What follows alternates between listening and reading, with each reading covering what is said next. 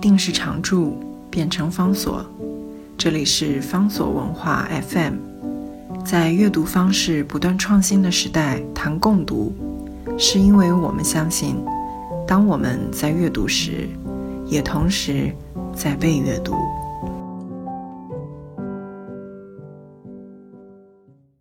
在今天的节目当中，为大家介绍的是川端康成和三岛由纪夫的往复书简。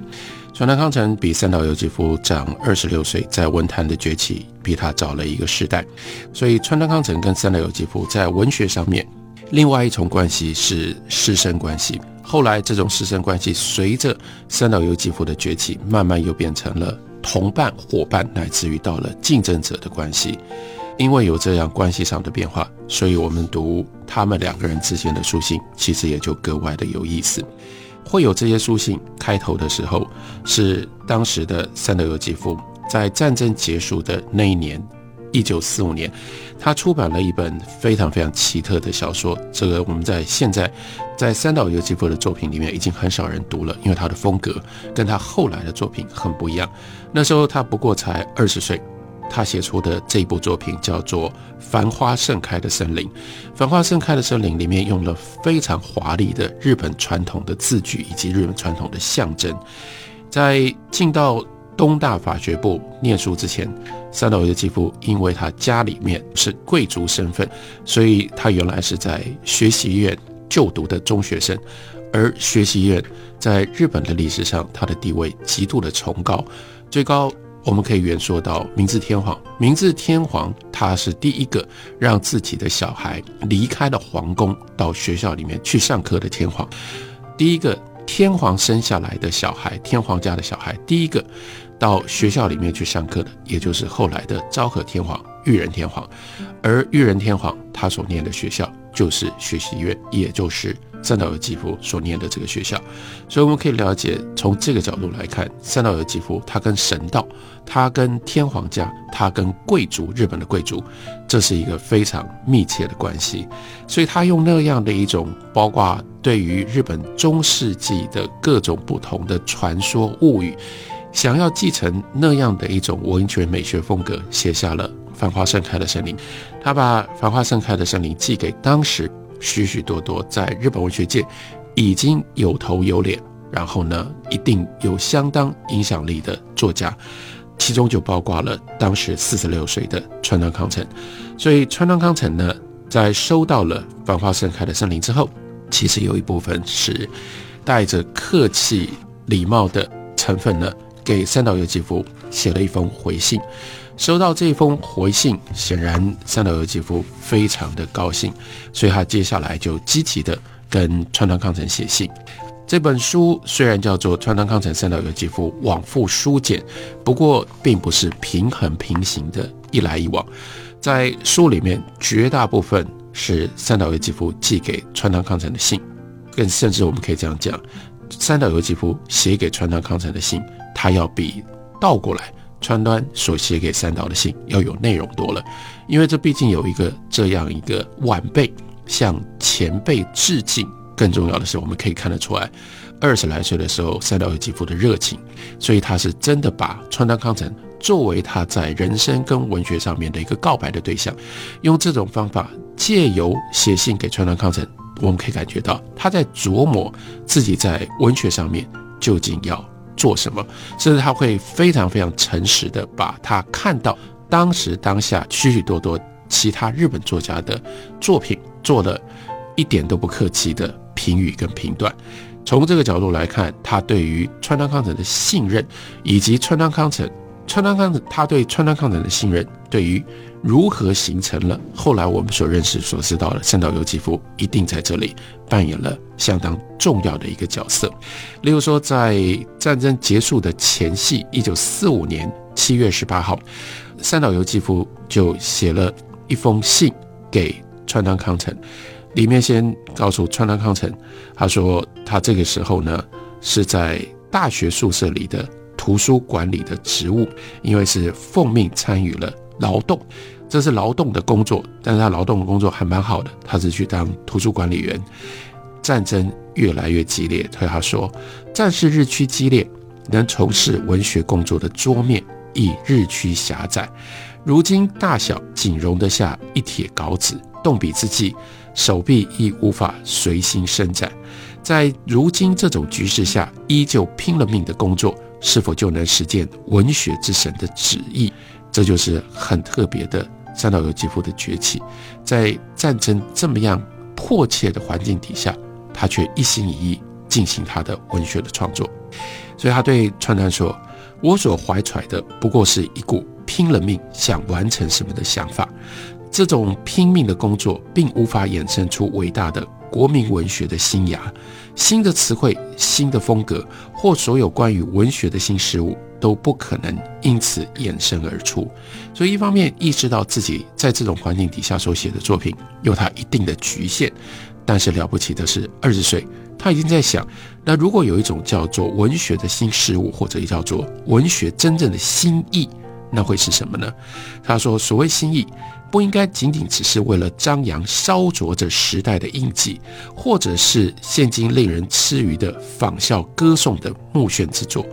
那么，真正的心意在哪里呢？应该是无论词汇、文章、文体，皆超越至今所有新旧概念的崭新之作才对。换句话说，应该超越往昔以是否出现过为辨别新旧的唯一标准的态度。如此这般的文学，即使缺乏过去所谓的文学的价值，或许仍然能够在文学史中流传。虽然我并不明了自身为何处在此般可谓的千思百想当中，即使现实可以说已经如同受到了神的手操控的人偶，全然无虑地写着。我依然怀揣着极其平庸俗套的寄望，就是期待至少能够写出一篇世上尚无人能写出的优美的短片。当然，在后来其他的传记资料当中提醒我们，我们要记得这件事。二十岁的时候的三岛由纪夫，在战争的最末期，当东京受到了盟军反反复复的轰炸的时候，他心里面一直存在着。另外一个阴影，而且不单纯是他，是所有当时的日本人活在东京大轰炸的那环境里面，必然有的一个阴影。你甚至不知道自己会活活过明天。可是这就是三岛由纪夫，他不知道自己是不是能够活过明天，不知道战争会用什么样方式结局。可是他把绝大部分的心情是放在希望在我死前。而且你要知道，这个时候当他二十岁，他说：“我死前，并不意味着我还有六十年的时间，我还有五十年的时间，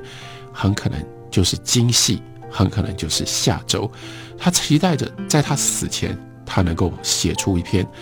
从来没有别的人写得出来的优美短篇。又为什么要说是短篇？因为在那样的一个战争的围迫的情况底下，他是没有时间慢慢的去写一个。长篇作品的，然后他所想象的他的虚荣是这样一个优美的短片，一旦公诸于世，任何人都会说啊，漂亮极了，棒极了，那样赞叹的一个短片。他对川端康成清楚坦白说，这欲望挥之不去，宛如宿疾，这般愚蠢的欲望。究竟为何？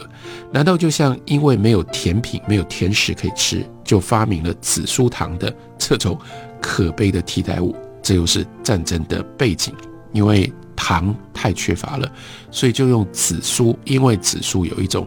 感觉上自然的甜味，其实里面没有加糖，所以用这种方式来满足或者欺骗人的味蕾，让你会觉得你好像吃到了甜的东西，糖的替代品。至今，我一直以必须要还要完成什么样的自负的信念支撑着自己，但到底想要完成什么呢？在文学上，从未有这样一面被要求不要乱想，但不要乱想本身又经常物质疾走的危险岁月啊！这段描写描写的太棒了，就是在讲那样的一个战争的环境底下，所有的现实都叫你不要想太多，想太多也没有用。但是呢，现在是就连叫你不要想太多，这整件事情都会产生更迫切的危机。所以他继续想下去，他说：“我认为所谓的文学不应该像是马丁路德的生活般存在这样狂热的信仰，还有充满怀疑的生活。失去日常的生活是可能致命的。所以文学一定不能够离开正常的生活，文学不能够变成抽象的。所以他说，为了思索社会跟政治方面的公平，应该要怡然的生活在个人道德方面的正直当中，才是文学该有的形成的方式。那这是回来又想，这一刻二十岁活在最悲惨的战争状态底下的自己，又哪有什么资格对于生活大放厥词呢？可是他就是停不下来，所以他继续对在信里面对前辈川端康成说：“我们应该回忆起古代壮丽的大型爬虫类，因为严峻的生活环境而肃然灭绝的时代。倘若当时他们多数逃过那场危机。”在某处继续繁殖生存，情况又会如何呢？我想象，或许在他们习性当中，也将顽固地残留着濒临灭绝的一种意识。生存在灭绝这等称不上生活的环境里面，就会让他们逐渐变得畸形。即使没有其他外力的影响，他们仍然还是会灭绝的。文学也如此。如果超脱的生活跟体验无法到达的界限，这种文学作品。它的存在，如今我们也应该不可能认同了。要求必须在文学领域以外去阐述文学悲痛宿命的二选一的时刻，不也就已经来临了吗？这段话他在说什么？这段话就是非常吊诡的，在那样一个战争濒临灭绝的环境当中，他反而觉得文学必须要让我们摆脱这种灭绝危机的意识。文学必须要回归到正常的生活里面来。明明你的身边已经没有正常的生活，因而你更需要文学帮你恢复这样一种正常生活的信念。这是二十岁的时候，三岛由纪夫他的文学的思考，他的文学的探讨。这些文字没有写在那时候太年轻的三岛由纪夫他的其他的著作里面，所以我们非常感谢，也非常高兴他留在。他写给川端康成的信里面，这个信收集了之后，就变成了我们今天为大家介绍的这本书《川端康成三岛由纪夫往复书简》，介绍给大家，推荐给大家。